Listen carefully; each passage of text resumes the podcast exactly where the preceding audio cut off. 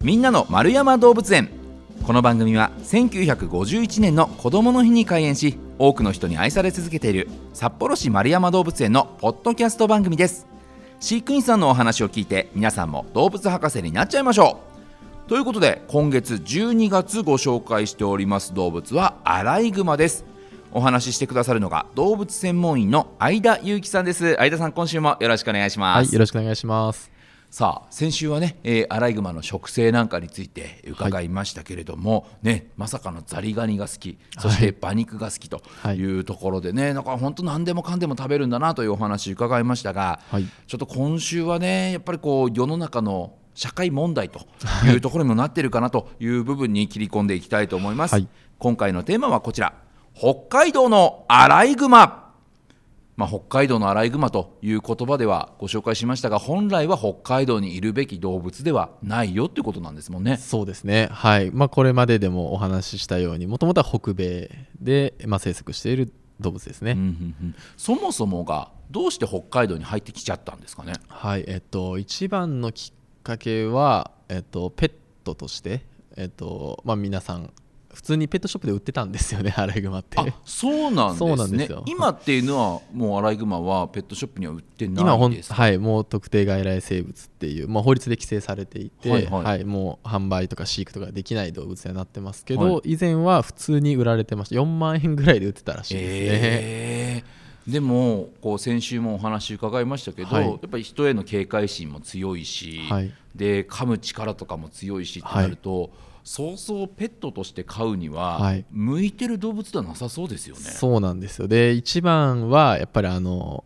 アライグマラスカルはいはいはいはい、はい。あのアニメが一番のきっかけで本当可愛くて、でおとなしくてうん。っていうイメージで皆さん買われるんですけど、はいはい。まあ、ちっちゃい時はいいんですけど、うん。大人になるとどうしても凶暴な面が出てきちゃう動物なので、うん。まあ、手に負えなくなった人が話してしまったりっていうのがうん。本当にあの、まあ、北海道だけでなくて日本各地でまあ出てきたんですよね。うんえー。もう本当先週先々週もおっしゃってましたけど、はい。ヨーロッパとかにもっていうのはそれも全部そのペットとして世界中に行っちゃってそこで増えちゃってるってことえっとなんでか？ですすね。ペットとしてっていうのは、まあ、日本で海外は毛皮目的で、まあ、養殖されていたものが逃げ出したりっていうのも結構あるみたいですね。あ。そうなんですね、はい。そういったこう毛皮目的でのこう移動みたいなのも世界的にはもう禁止になってるんですか？そうですね。ほとんど今聞かないですね。はんまあだから本当それで言うとアライグマがね好き好んで渡ったわけじゃなくていそうなんですよ。勝手に人間の都合で はい。どっかしらに連れてって、はい。そこで増えちゃってはい。そして増えた結果やっぱり捕獲されてしまうとはい。運よく動物園で飼育してもらえるアライグマもいますけど、はい。そうじゃない動物アライグマたちっていうのはやっぱり処分されてしまうってことですもんね。そうですね。残念ながらうんうんうん。駆除っていう形にはなってしまいますね。ね。それってね、はい。勝手だよねって話ですよね。そうなんですよ。うんうんうん。はい。まあ、かといってね難しいところはもちろんあると思います、はい。その農家さんとしても、はい。やっぱ商売成り立たないよってなってしまうし、はい。い、やーちょっと考えなきゃいけないですね。本当そうですね、うん。あのまあなんだろうなその外来種っていう聞くと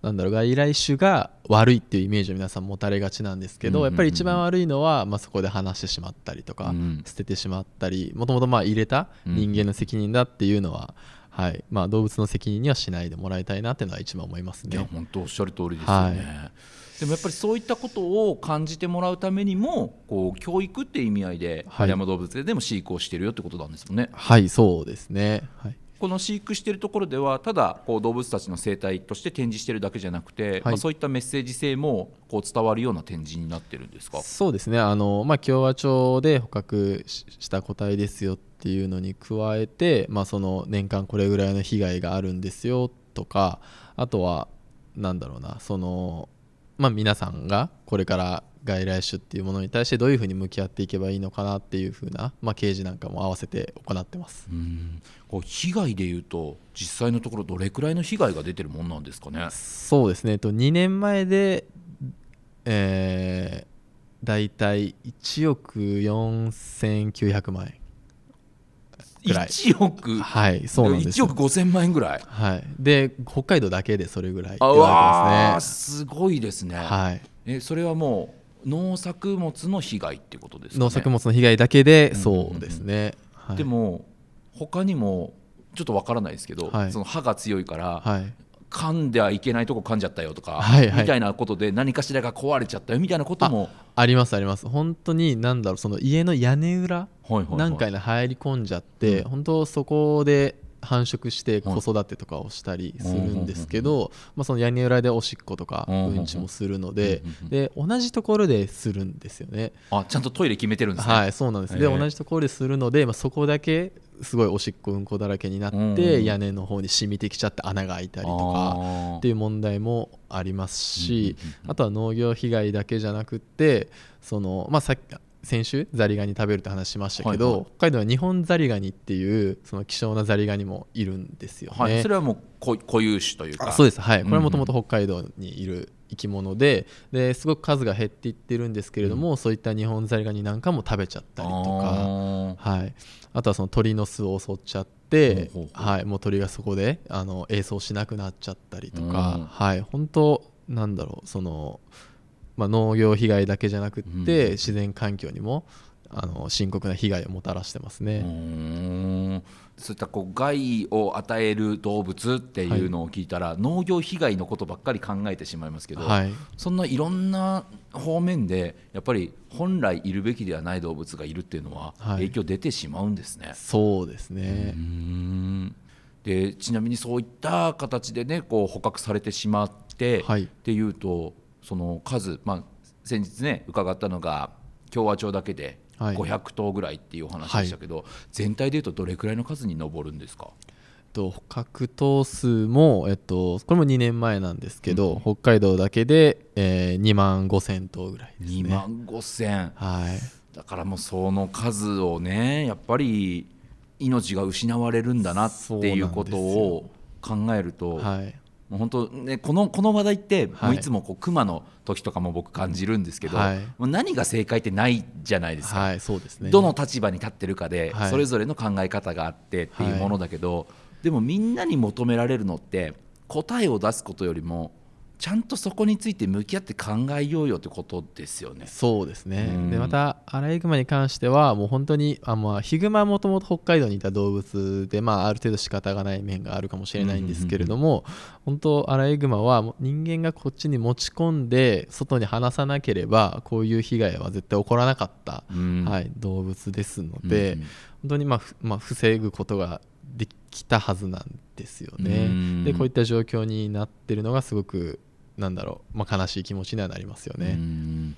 やっぱそのあたりちょっと感じてほしいなっていうところとやっぱはい。子どもたちにね、なんかこういった、ただ可愛いなとかっていうことで動物を見てもらうんじゃなくて、何かしらちゃんと知ってもらう北海道とか動物の世界の現状を知ってもらうっていうことがうんと動物園として大事なことってことですよね。そうですね、はい。まあ、皆さんアライグマっていう動物は知ってるんですけれども、うんうん夜行性ですのでなかなかやっぱ見たことある人って少ないんですよね。確かにそうですね、はい。夜行性なんですね。そうなんですよ、うん。はい、で昼間は寝てて、はい、夜になったら活動する動物なので、うんうんまあ、ほとんど見かけない分、まあ、こういった2万5千頭なんかっていう、うんはい。まあ、数字を聞くと皆さん驚かれるんですけれども、うん。すごくたくさんいる動物なのに実は知らないっていうう面、ん。まあ、そういったところをあの、まあ、動物園としては伝えていければなと思ってます。うん。そうですからこう現実をちゃんと知って向き合いましょうよとはいいうことですね。そうですね。もう一つ言いたいことが、うんうん。あのまあ、外来種っていうのはあのアライグマに関しては北米うんから来た動物ですけれども、はい。北海道って実はあの特殊な土地というか地域になってまして、はい。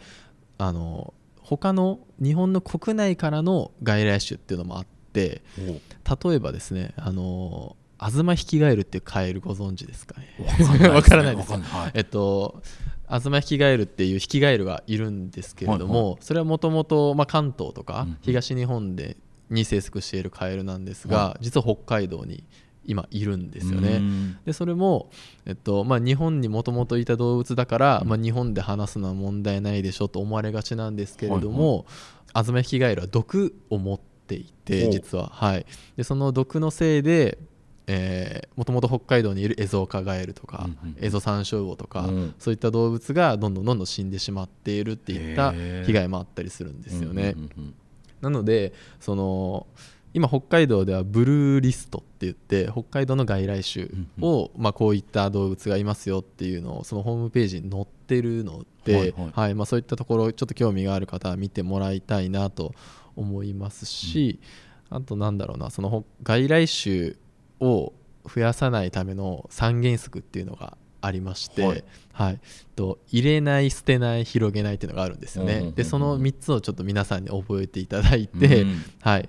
でまあ、ペットとかを、まあ、飼ってもいいんですけれども、うんうんうん。まあ、それを絶対に捨てない。うん。でもし外来種を見つけたら他のところに持っていかない、うんうんはい、広げないっていうこととかもですね、まあ、あのぜひこの、えーまあ、ポッドキャスト聞いていただいている皆さんには、うん。まあ、知っていただきたいなと思いますうね。ん。なんでその動物がその土地にいるのかっていうことをちゃんと知らないとはい、ダメなんですね。そうなんですよ、うんうん。はい。やっぱり理由がちゃんとあって、はい。ね、そのアズマヒキガエルが北海道にいないから、はい。ね、エゾサンショウウオとかがはい。いるんだよとか、はい。そういうちゃんとしたバランスを地球で取ってるのに、はい。それを人間が崩しちゃうと、はいぐっちゃぐちゃになっちゃうよってことなんですね。そうなんですよ。うん。で同じ種類の生き物でもその地域によってちょっと違ったりしてて、はい、ちょっとあの話がそれちゃって申し訳ないんですけどはい。あのまあゲンジボタルなんかも西日本と東日本で同じゲンジボタルっていう名前なのに光り方とかに違いがあったりして、はい、ちょっと違う特徴を持ってるんですよね。なのにあの本州では東日本にいるゲンジボタルを西日本で話しちゃったり、でその逆もあったりとかして、そのそれぞれが持ってた特徴なんかが消えちゃったりとか、うん。そういう雑種なんか生まれて、はい、問題にもなってるんですよね、うん。はい、なので安易に同じ種類だからこっちにもこの種類の動物いるし話そうっていうのもできればやめていただきたいなと思います、もうとにかく全てにおいて、はい。もう飼っていいものはい。に関しては、飼ったら最後まで面倒見ようね。そうですね、か話すんだとしてもあの取った場所で話してくださいっていう、はい、っていうのがルールですね。うん。はい。いやそのあたりのルールをしっかりとねはい改めて学んでいただいて、はい。ね、こう動物とそして人間のこの営みと、はい。なんかどっちにも優しいそんな環境になったらいいですね。そうですね、はい。まあ、そのきっかけとしてぜひ丸山動物園足を運んでいただいて、はい。まあ、考えるきっかけとしてアライグマご覧いただければなというふうに思います、はい。丸山動物園のホームページでは日々の動物の様子やイベント情報も紹介していますのでぜひそちらもチェックしてみてください。